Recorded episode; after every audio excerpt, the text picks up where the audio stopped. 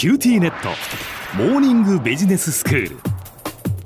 今日の講師はグロービス経営大学院でメンタルヘルスがご専門の松岡彩子先生です。よろしくお願いいたします。よろしくお願いします。先生まあ前回はそのアフターコロナまあ改めてどうですか？というお話をしていただきました。なかなかやっぱりそのね生活がこう戻ってきていろんなことがこう元に戻ってきつつある中で体力が追いついていってないっていう人も結構いるんじゃないかと、ね、いう話でしたよね、はい、なのでもう本当に基本の木だけれども良質な睡眠とか良質な食事っていうのを大切にして生活のリズムをまず整えるっていうことから始めていかなきゃいけないよねっていうねお話をしていただきましたが今日はどんな内容ですか？はいあの、まあ、体を整えるというのはもちろんそうなんですけれども、もう一つ、やっぱり認知、考え方というのを修正していきたいなという点をお話ししたいと思います。はい。考え方を修正する。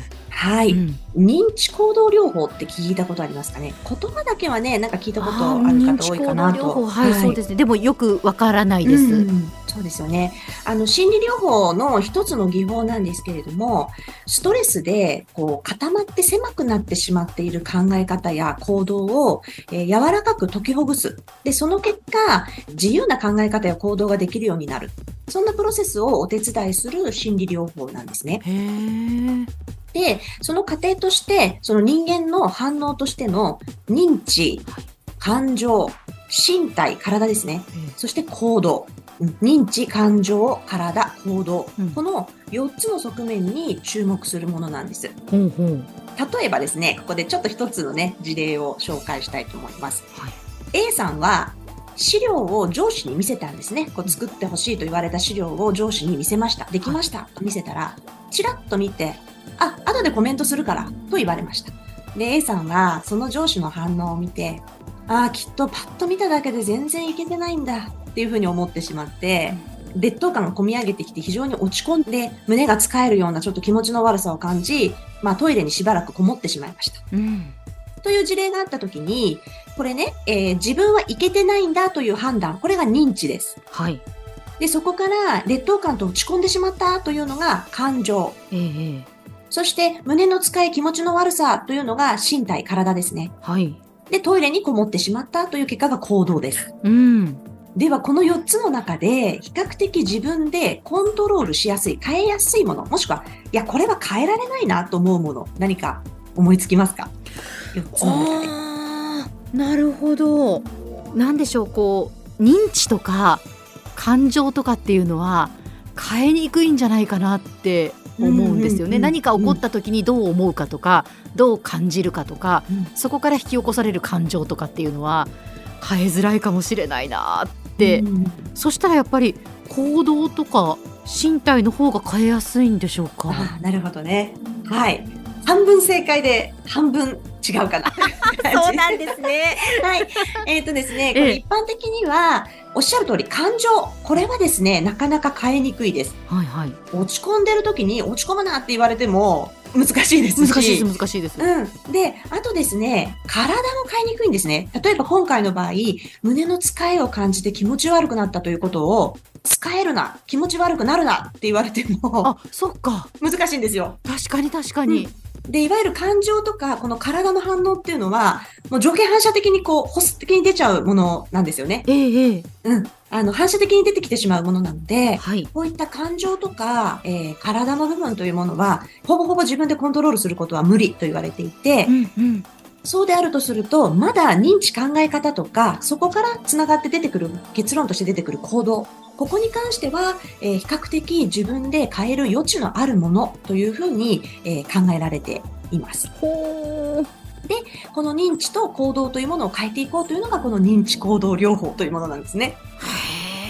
はい。そうなんですね。そのまあ変えていこうって言っても、うん、まずどこから始めるんでしょうか？そう、すごく難しいですよね。あの比較的変えやすいとは言っても、やはりさっきあのおっしゃっていただいたように、認知はこれ長年あの積み重ねてできてきた考え方認知なので、うん、これ変えるのなかなか難しいんですね。なのでここをですね、まああの専門的にこうアプローチしていくのが認知行動療法っていうあの心理療法ですし、あとは少しでもあの日常生活の中で皆さんがね、えー少しずつ自分の認知や考え方を変えていく、そんななんか、えーヒントに今日なればいいかなというふうに思っています。はい。で、話をね、ちょっとアフターコロナに戻しますと、まあコロナ禍で染みついてしまったこの感染に対する恐怖とか不安、そして中には、まあ大切な人とか生活の一部などを失って、こう憂う気持ちというのが心を支配している人というのも多いかもしれません。で、そういう感情を起こさせている認知、考え方を修正していくというのが今回のポイントです。はい。はい。で、2020年から22年という足掛け3年にわたって戦ってきたこのコロナ禍なんですけれども、まあ、まずね、ここを元気に今生き延びているっていうことだけでも、自分は頑張ったんですよく。うん、確かにそうですね。ね、今頑張ってこうやって生きていて、まあ、毎日をちゃんと日々送っているっていうことも、これ成果なわけですね。皆さん何かしらの努力を強いられたはずですから、これは頑張ったと自分を褒めていいと思います。そしてそれに対して現状何が変わったのかっていうのを正しい情報を仕入れて、だからそこまで怖がる必要ないというようなきちんとした情報を仕入れて、それを自分で言語化したり文字化したりする。これも結構大事だと思います。もう少しできれば、改めて口にして誰かとお話ししてみるっていうのもいいですよね。うんでそうすると、コロナ禍と今とでの差分みたいなものが明確に分かってきます。そして今までできなかったことが今はできるんだとか、やってもいいんだなって思うことがこうきちんと見えてくるので、そこをしっかり計画して行動に移していく。で、コロナ禍に対する変化にも対応できてこうやって生き延びられたんだから、アフターコロナへの変化にも自分は対応できるはずだっていうふうに自信を持った表現で言葉にしてみる。で、人に聞いてもらってそれのフィードバックを受けるだったりとか、ええええ受け入れられれば、あそうだそうだって自分の自信にもさらにつながっていきますようね。んこれが自分はできるんだという自己効力感につながっていくんですね。では先生今日のまとめをお願いします。はい。えーアフターコロナだからといって、すぐに元の生活に戻ることを他人に強要することはいけません。とはいえ、いつまでも制限のかかった生活を続けているのは、結果的に自分自身の機械損失にもつながってしまうと思います。なので、普通の生活にスムーズに戻るために、睡眠、食事を正しくとり、体の調子を整えた上で、え自分の、え認知、考え方も変えて、自信を持って前向きに踏み出しましょう。今日の講師はグロービス経営大学院でメンタルヘルスがご専門の松岡彩子先生でした。どうもありがとうございました。ありがとうございました。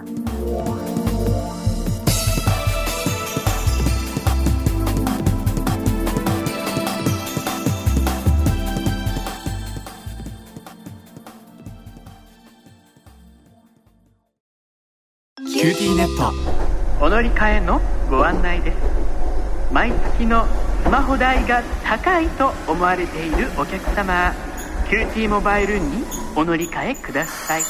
あなた乗り換えるわよ。お父さん早く。乗り換えるなら今格安スマホの QTモバイル